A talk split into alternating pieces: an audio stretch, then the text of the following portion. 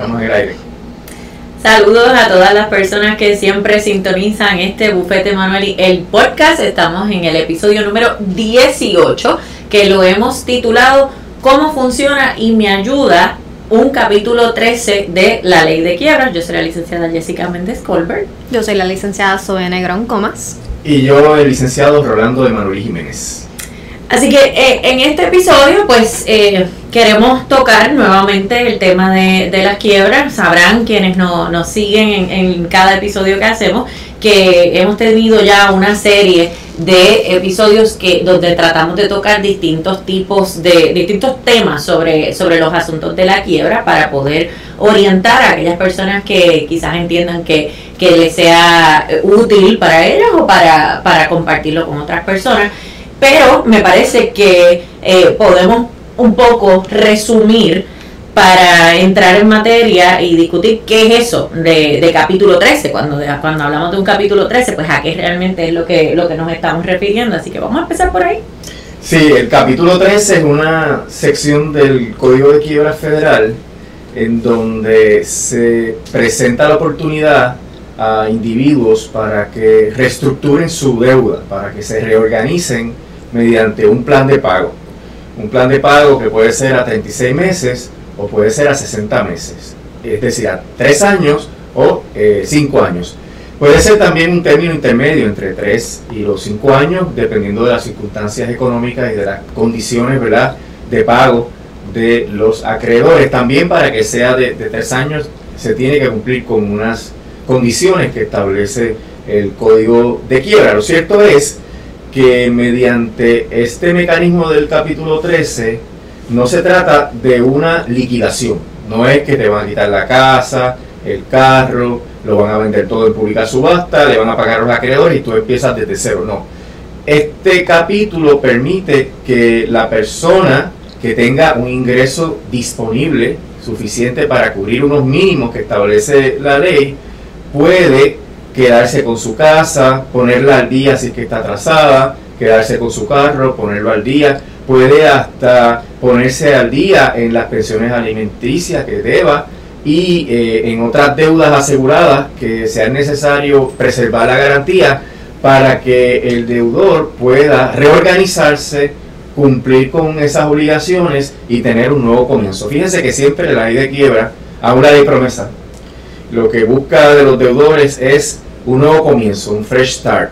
Y la ley tiene unos poderes enormes para que se pueda llegar a un ajuste preciso de los acreedores, de las deudas que tienen los acreedores, para que el deudor pueda vivir de manera cómoda, de manera humana, razonable y eh, pagar lo que corresponda a la luz del ingreso que tiene disponible. Bueno, eh, un asunto importante también a, considerar cuando hablamos de capítulo 13 versus capítulo 7. A mí me gusta siempre cuando, cuando estoy orientando a alguien eh, explicar un poquito en arroz y habichuela cuál es la, diferencia entre, entre uno y otro, porque a veces las personas ya conocen un poco antes de, llegar al momento de, esa orientación, pero, pero siempre es bueno eh, poder aclarar eh, esa diferencia, porque un capítulo 13, como, como estabas mencionando, pues implica que la persona pues va a tener un, un plan de pago y que va a tener esa, esa oportunidad de, de reestructurarse, no necesariamente, ¿verdad? Este, está en riesgo el que se vayan a, a, el que vaya a perder bienes porque se, se tengan que vender dentro del proceso de la quiebra, mientras que un capítulo 7 es ese que le llaman por ahí de liquidación total, donde no hay un plan de pago, donde es un caso que es típicamente más corto, eh, porque es cuestión de que pues, se presenten los documentos, se determine si hay bienes o no para, para eh, entregar y, y, de ahí poder sacar dinero para pagar a los acreedores y eventualmente viene el discharge. Así que sí es importante tomar en cuenta que cuando vamos a enfrentarnos, por decirlo así, a un caso de capítulo 13, si se trata de un caso que va a durar un tiempo, como decía Rolando, desde unos tres años hasta lo típico que van a ser esos 60, 60 meses, donde vamos a tener ese plan de pago eh, que va a contribuir a esa reestructuración de, del deudor. Para más detalles sobre ¿verdad? esa diferencia que está mencionando Jessica entre el capítulo 7 y capítulo 13, pueden ir al episodio 9 de este podcast, donde hablamos más en detalle sobre lo que son los distintos tipos de capítulos. Y también recordemos que el hecho de que hayan los dos capítulos y nosotros digamos la frase cuál me conviene más, no quiere decir que usted lo escoge, porque también hay, como estábamos mencionando, unos criterios de elegibilidad. Por ejemplo, Rolando mencionó que para un capítulo 13 necesitas tener ingreso disponible, porque si no, no puedes pagar un plan de pago. Y esa es una de las cosas que vamos a ir viendo que son importantes para distinguir y también para ser elegible para el capítulo.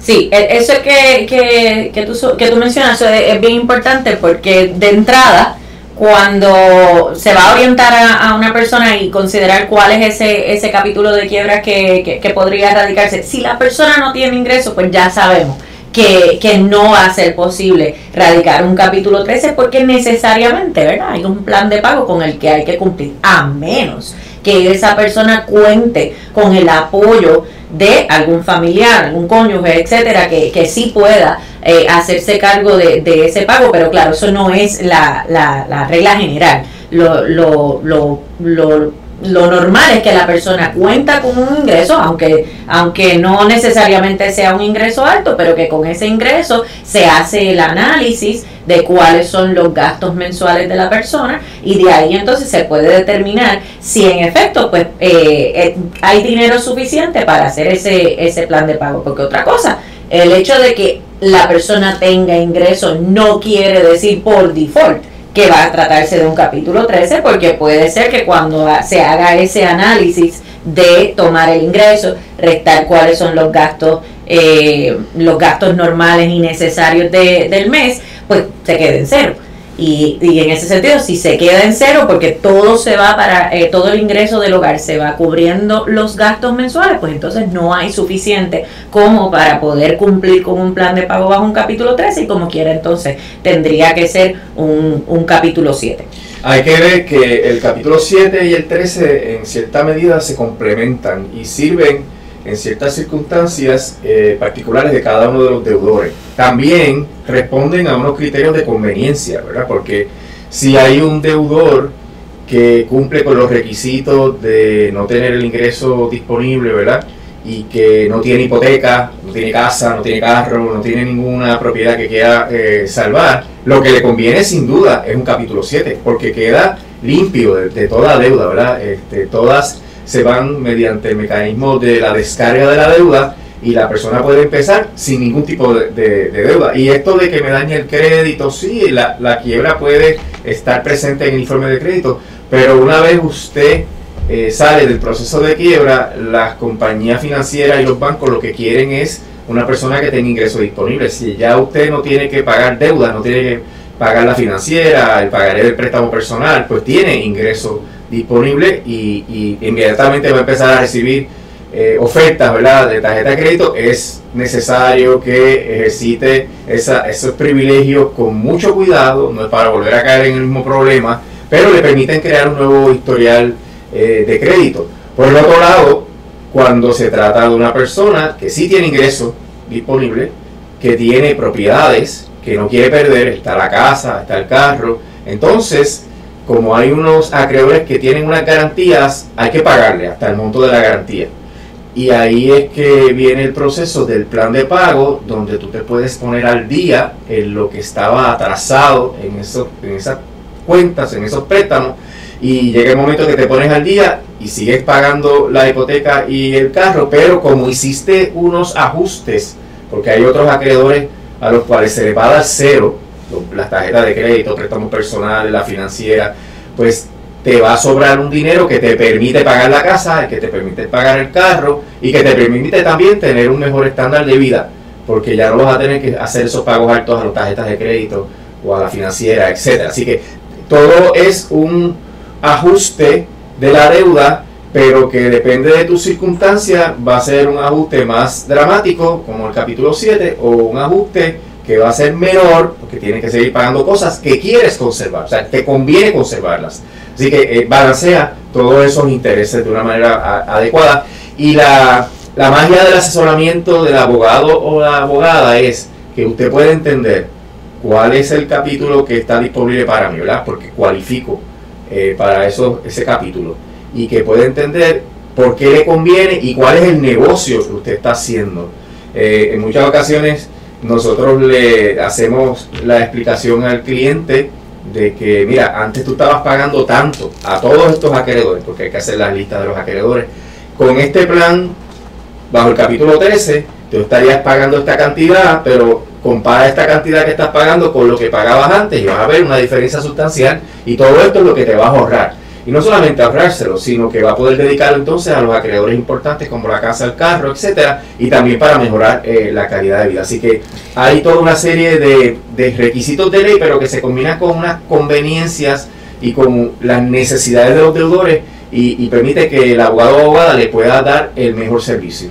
Y a lo que mencionas sobre sobre cuál es el negocio que, que, se está haciendo, ¿verdad? Cuando uno radica un, capítulo 13, porque muchas personas dicen, ah, bueno, pues voy a radicar una quiebra, pero tengo que pagar, o sea, tengo que entrar en un plan de pago. Pues sí, porque ese es el, el mecanismo que permite que se reestructuren esas deudas porque hay unas deudas que necesariamente pues debemos atenderlas a través de un capítulo 13 para poder ya sea eh, eh, poner al día atraso y quiero que hablemos un poquito este, sobre eso más adelante, pero lo, lo que quería comentar es que primero uno, uno dice, bueno, sí, estoy, estoy pagando pero la cantidad que estoy pagando mensual es menos o debería ser menos que lo que yo pago regularmente si yo sumo todas mis deudas más tomo en cuenta también mis, gastos, etcétera.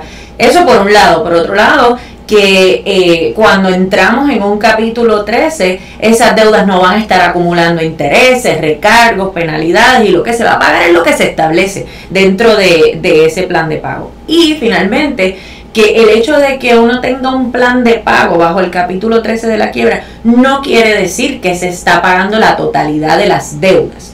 ¿Por qué? Porque cada las deudas, dependiendo de la clasificación que tengan, pues van esos acreedores a recibir un por ciento. Hay unos acreedores que, como ya anticipaba Rolando, porque son asegurados, esos acreedores van a recibir la, la totalidad de lo que sea, por ejemplo, ese atraso. Un ejemplo típico de un acreedor asegurado es la hipoteca donde si yo no pago ese préstamo de la hipoteca, el banco tiene derecho a llevar un proceso judicial para quedarse con la casa, ejecutar esa propiedad. Lo mismo con los vehículos. Por lo tanto, dentro del contexto de un capítulo 13 de la quiebra, si, eh, si hay atrasos, pues esos atrasos se tienen que pagar en su totalidad. Distinto a una tarjeta de crédito que por, por su naturaleza son deudas que son no aseguradas y por lo tanto cuando hacemos un caso de capítulo 13, un plan de pago, quedan al final. Por lo tanto, se va a pagar si sobra dinero después que se haya cubierto lo que, lo que sean acreedores asegurados o los prioritarios, por ejemplo, que los prioritarios, pues ahí tenemos eh, deudas de contribuciones, eh, pensiones alimentarias, etcétera. Así que hay un orden en que se clasifican esos acreedores y eso también es un elemento importante a considerar para determinar si usted cualifica o no cualifica. Eh, porque, por ejemplo, si, si vemos que la persona tiene eh, dentro de sus deudas una hipoteca atrasada, pues sabemos que lo que necesitamos es ese capítulo 13 para poder poner al día esa hipoteca, salvo que sea uno de esos casos extraordinarios donde la persona está dispuesta a entregar la propiedad, ¿verdad? Pero típicamente lo que queremos es salvar esa propiedad porque de ordinario va a ser la residencia principal. Así que mediante ese capítulo 13 es que podemos poner al día esa propiedad. Y eso un poco contesta una de las preguntas que nos hacemos en, en, la, en el título de, de cómo funciona y cómo me ayuda, ¿verdad? este el radicar un capítulo un capítulo 13 y lo mismo con el carro o sea ese mismo ejemplo aplica a, a un préstamo de auto también hay un detalle bien importante a los fines de que la persona se dé cuenta de lo bueno del negocio de radicar un capítulo 13 y es que cuando usted tiene deuda alta en tarjetas de crédito, por la naturaleza de, de ese tipo de crédito, los intereses son enormes. Uno puede ver 21%, 26%, 29%. Y por ley, los acreedores de tarjeta de crédito tienen que decirle a usted cuánto usted tiene que abonar para poder eventualmente pagar su tarjeta. Porque si usted paga el pago mínimo, pues estará per secula seculorum, no paga eh, su, su tarjeta de crédito. Entonces, cuando usted compara el plan de pago que sale del caso de quiebra con lo que usted tenía que pagar para eventualmente saldar la tarjeta de crédito, va a haber una discrepancia enorme. O sea, lo que se tiene que pagar fuera de la quiebra para saldar unas tarjetas de crédito que tengan unos balances altos, realmente es, casi imposible pagarlo. Y la ley de quiebra primero establece que al radicar la petición de quiebra se paraliza el que se generen más intereses de las deudas. Si acaso usted eh, no tiene suficiente ingreso disponible para pagar a esos acreedores asegurados, esos acreedores reciben cero. Y usted limpia ahí la deuda inmediatamente. Si hubiese ingreso disponible para esos acreedores, su abogado puede calcular cuánto sobra para ellos y podría ser el 10%, podría ser el 20% que se le pague a esos acreedores y cuando usted ve la diferencia entre lo que hubiera generado intereses versus lo que usted va a pagar bajo el capítulo 13 sin intereses, pues la diferencia es abismal. O sea que desde cualquier perspectiva que usted lo mire, porque hay gente que dice, ah, pero es un plan de pago eh, por cinco años, pero es que si usted se quedaba con la tarjeta de crédito iba a estar 20 años sin, poder pagarla. O sea que ah, tiene que hacer ese análisis de qué pasaría si yo no radico la quiebra y tengo entonces estas tarjetas a 26%, a 29%, cuánto tendría que pagar para yo tener la expectativa de saldarlos en cinco años, compare eso con el plan de pago que le está ofreciendo su abogado y se va a dar cuenta que en realidad la mejor alternativa es el, capítulo 13 porque no paga intereses durante ese proceso, se salda lo que eh, quede ¿verdad? Eh, como un crédito que tiene que sufragarse porque hay un ingreso disponible. Si no hay ingreso disponible, no es necesario pagarlo.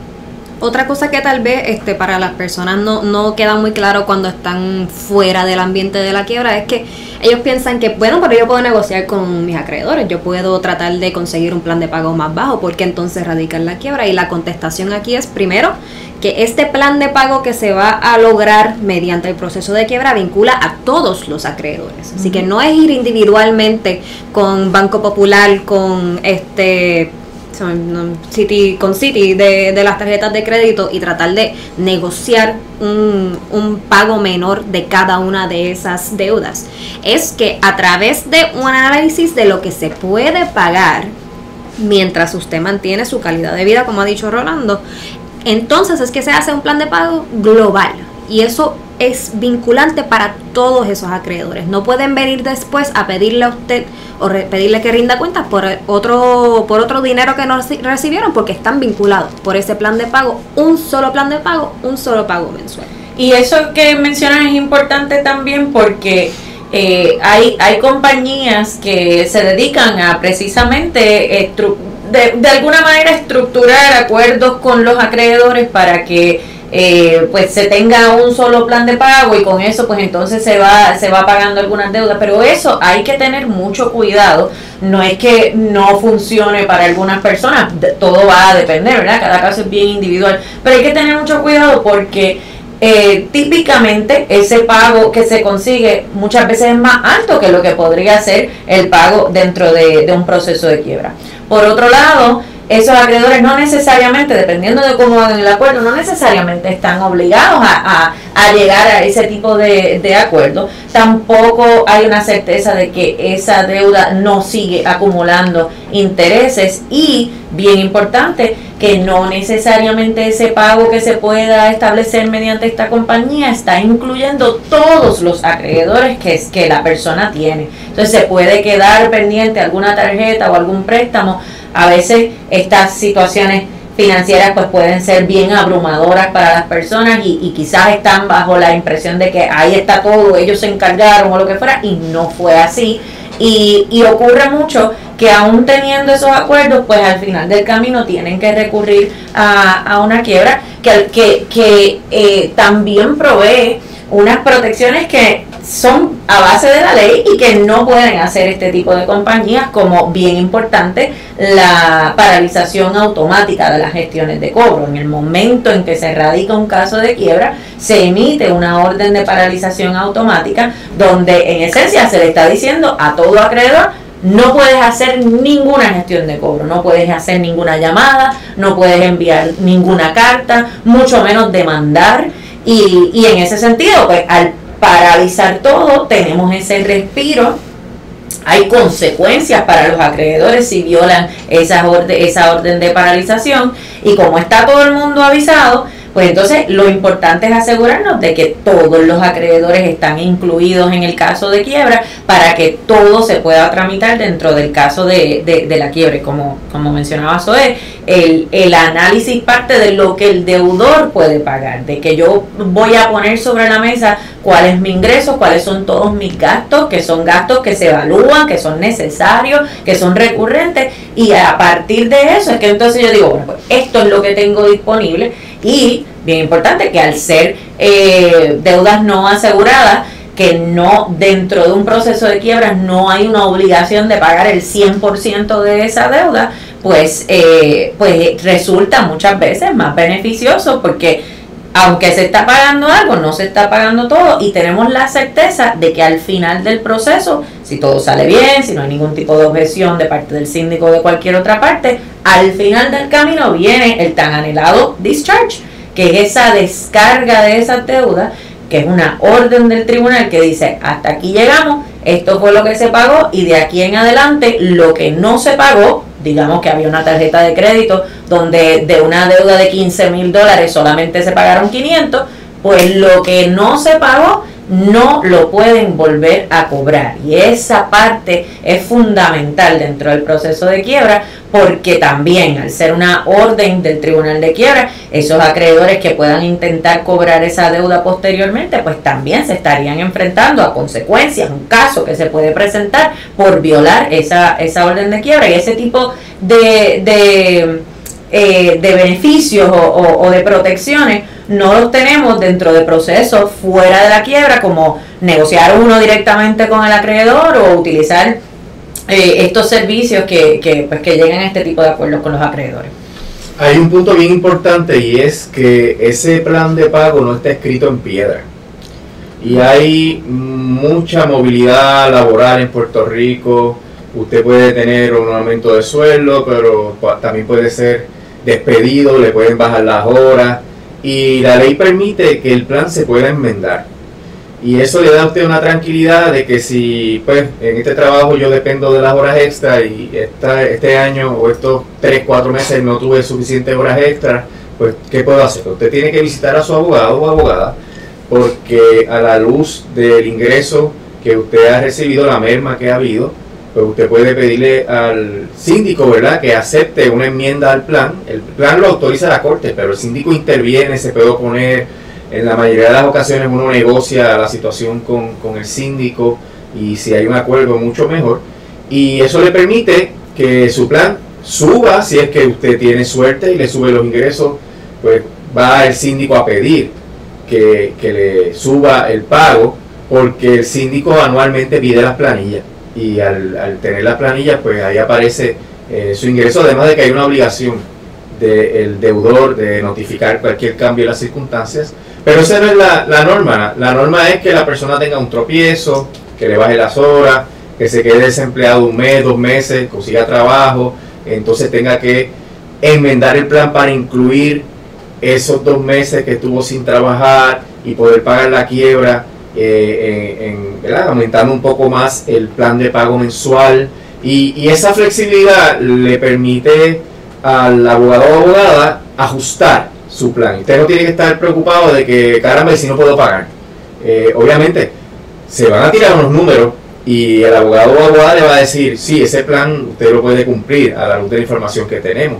Si usted gasta el dinero en otras cosas, si usted se va al casino a gastar el dinero y usted eh, gasta en cosas que no están presupuestadas, pues obviamente podría quedarse corto, pero en la inmensa mayoría de los casos en donde se sigue el presupuesto no hay ningún problema. Y si hay un problema, entonces usted va donde el abogado, mira, me pasó esto, tuve un gasto extraordinario, podría pasar que hay un gasto extraordinario y ese gasto hace que no tenga suficiente ingreso para cubrir el pago de la quiebra, pues entonces ahí eh, se ajusta también. Así que no hay que tener eh, temor porque el plan no está escrito en piedra y se puede modificar por sus necesidades. Y, y eso que, estás mencionando me lleva un poco a parte de lo que es el título de, de, este episodio, de cómo funciona, ¿verdad? Vamos a contestar e, esa pregunta para que quienes nos estén escuchando pues tengan un poco una idea de, de cómo, de cómo va la cosa, ¿verdad? Cuando, cuando usted se va a orientar, eh, porque está considerando una quiebra,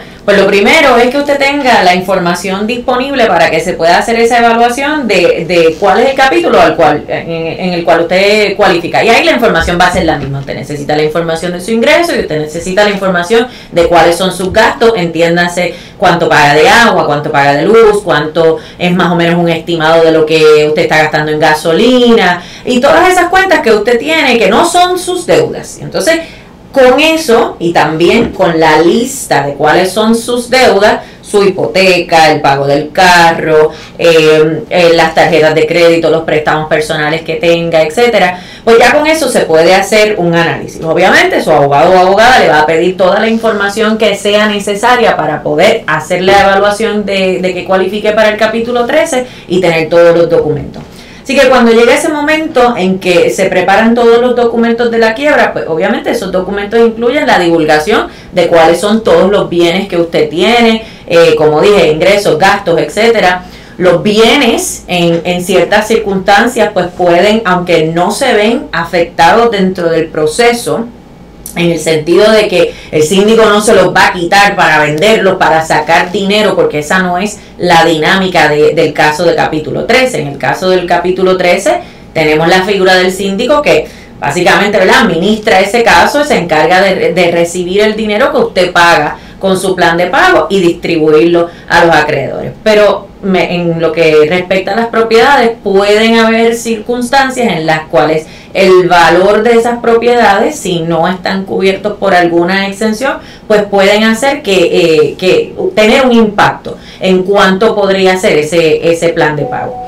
Pero tomando todo eso en consideración, se prepara ese plan de pago, es el deudor, con obviamente el apoyo de su abogado o abogada, que se prepare ese plan de pago y se somete dentro del caso. Pero eso viene siendo, yo le llamo como una propuesta de plan de pago, porque estamos diciendo, esto es lo que yo eh, sugiero o propongo que puedo pagar, pero pasa, una vez radicado el caso, eso va a pasar por un proceso de evaluación donde el síndico de la quiebra pues va a, a evaluar todo lo que se ha sometido y podría tener objeciones a la confirmación de ese plan de pago. Eso tiene que pasar por un proceso de confirmación por la Corte, que es un poco lo que mencionaba eh, Rolando hace, hace unos minutos, que es de hecho el proceso por el cual está pasando el plan de ajuste de la deuda de, la Autoridad de Energía Eléctrica ahora en estos momentos, obviamente a, mayor escala y con muchas más eh, complicaciones.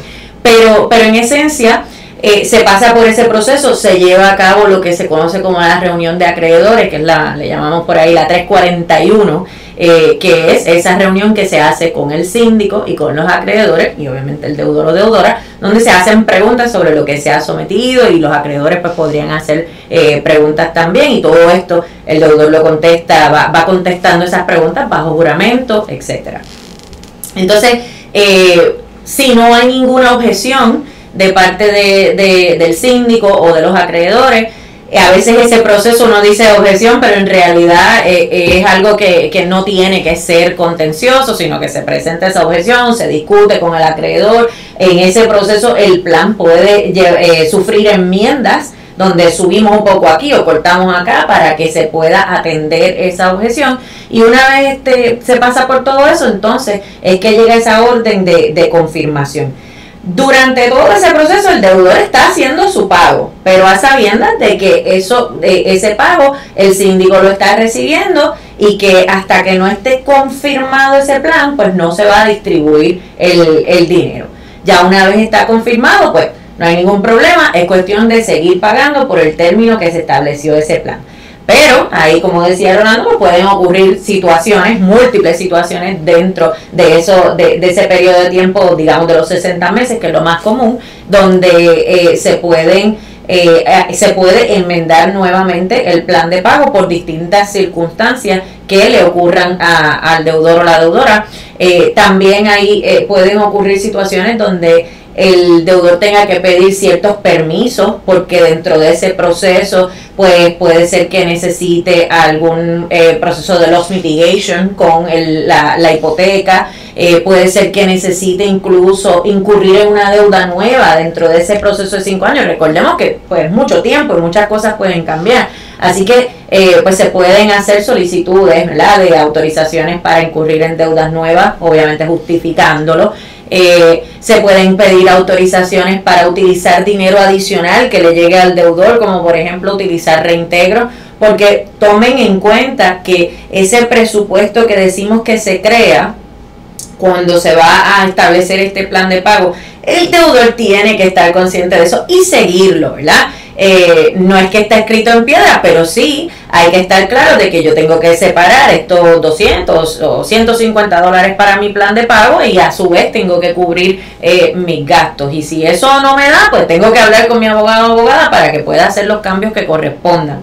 Eh, pero pasa el tiempo, voy aquí entonces a los Pidi González, pasa el tiempo y ya al final de, de esos 60 meses, pues entonces eh, se evalúa que no falte nada, que no, que se hayan sometido todas las planillas, etcétera, y eventualmente entonces eh, se hace ese último pago. El síndico también hace un informe de todo lo que lo que se ha pagado y dentro del proceso uno puede ir también eh, monitoreando cuánto es el por ciento que se ha ido pagando a los acreedores, etcétera, hasta que finalmente llega esa esa orden de, de discharge donde pues lo, lo importante es que, eh, que el deudor sepa que a partir de ese momento, pues las deudas que estaban ahí incluidas no se las pueden cobrar.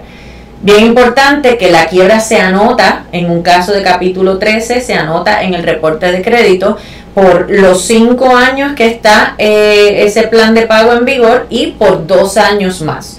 Así que estamos hablando de un total de siete años que está esa quiebra anotada bajo, por capítulo 13 en el, eh, en el reporte de crédito. Pasados esos siete años, si usted ve, eh, pide un, reporte de crédito y ve que está anotado, pues puede hacer las gestiones con, la, con las distintas agencias crediticias para, eh, como una reclamación, para eliminarlo de su reporte de crédito, porque ya han pasado los siete años que, corresponde que, esté anotado ahí. Me gustaría mencionar, eh, en cuanto a la pregunta de cómo me ayuda, ¿verdad? Casos que son extraordinarios eh, que, la ley de quiebra y el capítulo 13 permiten eh, resolver issues bien importantes en la vida de las personas. Número uno, ¿verdad? En el caso de que usted no pueda pagar su carro y le, quieran reposer el carro, ¿verdad? Que esté repo man por ahí buscándole el carro. Pues o incluso si se lo han llevado. Y si incluso se lo han llevado. La quiebra pues paraliza las gestiones de ese repo man y eh, si se lo han llevado también se puede eh, obtener dentro de unas condiciones que devuelvan el vehículo de motor. Si usted tiene problemas para pagar la luz, si a usted Luma se lo está comiendo, pues entonces viene Luma y le corta la luz, usted puede lograr mediante la ley de quiebra que le restituyan eh, la energía en su casa, abren una cuenta nueva y usted paga un depósito nuevo y, le ponen la luz otra vez y la deuda vieja se incluye en el plan de pago. Otro ejemplo es si ustedes le revocan o, pierde su licencia por razón de tener demasiadas multas, pues usted puede eh, lograr que le expidan su licencia y puede entonces poner eh, los tickets, los boletos en el plan de pago y se pagan si hay ingreso eh, disponible, ¿verdad? Así que hay muchas instancias en las cuales la ley permite restablecer la estabilidad del deudor. Y cuando digo eh, la luz, la energía, pues puedo decir el agua, ¿verdad? Eh, y, otras utilidades. Así que el, el, el hecho es que la ley le permite a ese deudor tener las herramientas para volver a la normalidad, luego de que los acreedores lo han atacado por diferentes cosas. Y de igual manera se pueden paralizar también procesos de ejecución de hipoteca que, eh, que está el día de la subasta ya ahí para calendarizado, se radica la quiebra, no se puede celebrar la subasta y entonces eh, lo ideal eh, con el capítulo 13 es precisamente que esos atrasos que, que en, el, en un caso de ejecución de hipoteca se está reclamando la deuda completa, pues dentro de, la quiebra uno toma cuántos son los atrasos. Claro, los bancos ponen muchos eh, recargos, ponen hasta honorarios de abogado, muchas cosas, pero cuando se toma todo eso, pues se puede poner dentro del plan de pago. No se siguen acumulando atrasos de, de esa hipoteca, porque entonces el escenario es que tenemos el pago de la quiebra que va a cubrir fundamentalmente lo, lo, que es el, el, atraso de la, de la hipoteca, pero ahí van incluidas también otras deudas que, que, que pueda tener la persona y a su vez se sigue haciendo el pago regular, común y corriente de la hipoteca, que cuando ya el banco llega a, un, a una etapa de, de, declarar el préstamo hipotecario en default, que está en incumplimiento, incluso si llegan a demandar, no le aceptan los pagos eh, mensuales de su, de su hipoteca. Entonces, al radicar la quiebra, pues el banco sí está obligado a aceptarle ese pago corriente, ¿verdad? De, de, de, cada mes, más dentro de la quiebra, pues entonces se va saldando ese atraso. Y cuando la persona termina la quiebra, pues eh, ya su casa no está atrasada y sigue pagando su hipoteca como de costumbre hasta el momento en que, en que se salde. Salvo que se haya hecho ¿verdad? algún tipo de, de acuerdo dentro de la misma quiebra de, de los mitigation que haya generado algún refinanciamiento, lo que fuera. Otro tema es las pensiones alimentarias, donde si usted tiene atraso, pues el remedio que tiene eh, la, la, persona, ¿verdad?, custodia de los menores, es recurrir al tribunal y el tribunal tiene el poder de imponerle el desacato e ingresarlo en la cárcel mediante un desacato civil y usted va a estar preso hasta que no aparezca el dinero. En esas instancias la quiebra también puede detener ese arresto, pero no lo libera de su obligación de pagar la pensión mensual, pero sí los atrasos los puede poner en el, en el plan de quiebra para que los menores siempre cobren la cantidad que se les debe. Así que y se paga completo. se paga completo. es una deuda eh, prioritaria. Tiene obviamente un remedio, pero eh, obliga al cumplimiento cabal de la obligación alimentaria. No, no se le puede hacer descuento o, o descarga de, esa deuda? Pues eh, yo quería, eh, para verdad, también conectar un poco con los episodios anteriores, porque hemos tenido episodios ya sobre el tipo de quiebra que me conviene, que necesito para poder radicar una quiebra, qué documentos, qué información, que no debo de hacer antes de radicar una quiebra. Y todas esas cosas son de las que influyen en el proceso de confirmación del plan de, de pago que estaba mencionando Jessica. De ahí donde salen esas objeciones. Así que queremos que toda la documentación que se pida, la información que sea necesaria, se le presente al abogado o a la abogada, que cuando les decimos que no se haga algo antes de la quiebra, eso que no se debe hacer también puede tener repercusiones sobre el plan de pago.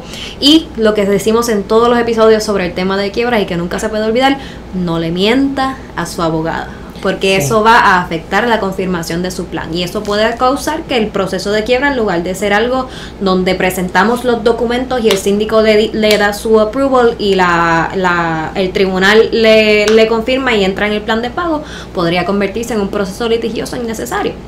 Así que no le mienta a su abogada. Sí, y lo importante, ¿verdad?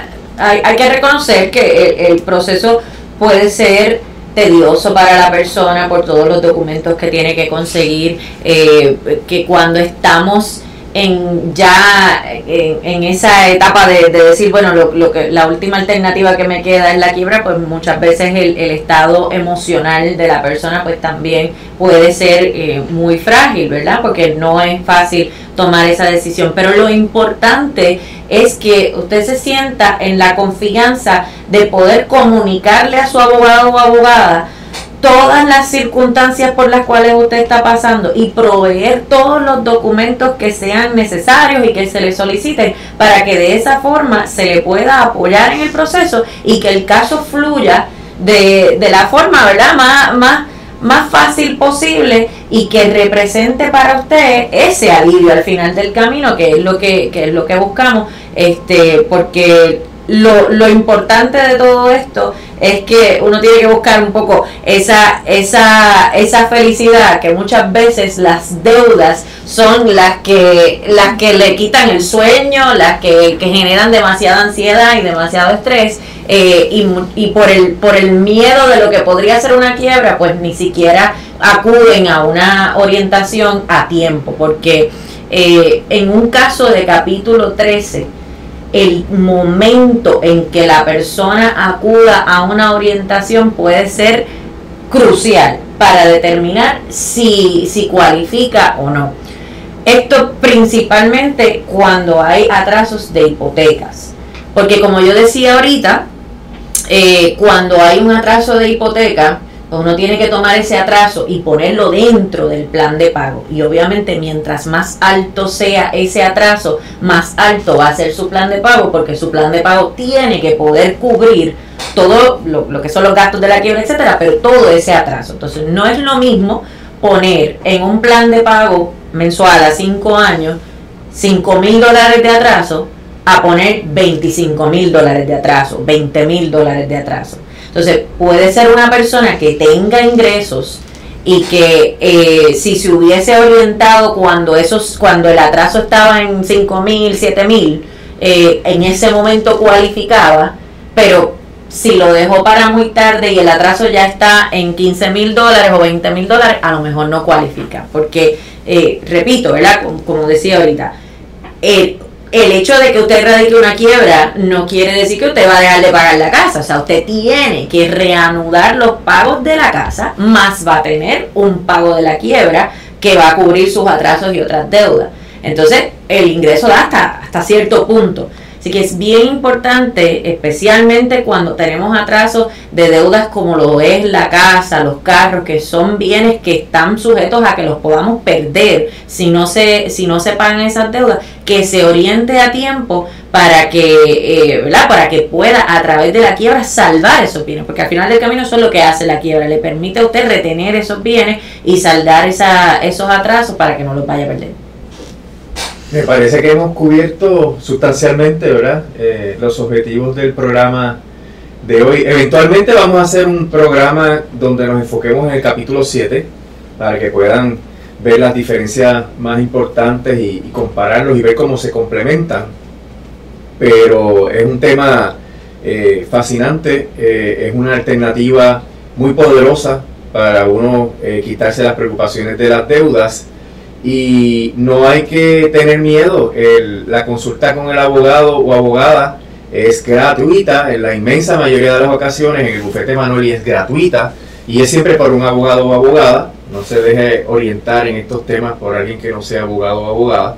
Y una vez usted tenga el panorama de cómo la ley le aplica a sus bienes, pues evalúe la, eh, la, la alternativa de manera fría, ¿verdad? Y, y vea si eso es lo que le conviene, olvidándose de los prejuicios y de los estigmas que usted puede pensar que, existen sobre estos temas. En realidad, eh, la ley de quiebra prohíbe el discrimen porque usted recurra a, los poderes de la ley de quiebra y, su abogado o abogada siempre le puede orientar para cómo sobrellevar, ¿verdad? cómo navegar ese proceso. Así que eh, será entonces hasta la próxima semana, el próximo jueves a las 6 de la tarde y vamos a tener este episodio en las plataformas de podcast, vamos a tenerla en YouTube eh, y este eh, episodio, ¿verdad? Eh, está de referencia. Cuando usted, a lo mejor ahora no le interesa tanto, pero luego en el futuro puede verlo y puede refrescarse la memoria si lo vio ahora y así empezar a, delinear cuál debe ser la solución a su problema financiero. O que lo compartan con personas que entiendan que pueda, que esta información pues pueda, pueda serle útil. Yo no estoy en la cámara, así que yo no voy a decir. Sí. Adelante. Este, eh, ya no queda más nada que decir. Yo voy a decir buenas noches, buenas tardes, buenos días, a la hora que sea cuando están escuchando eso. Este, y el disclaimer. El disclaimer de que asterisco, nada de lo que se ha dicho en este podcast constituye una consulta legal. Si tiene una situación particular, por favor, acuda directamente a una oficina de un abogado o una abogada, porque esto no es eso. Bien, pues muchas gracias y regresamos la semana que viene. Hasta la próxima.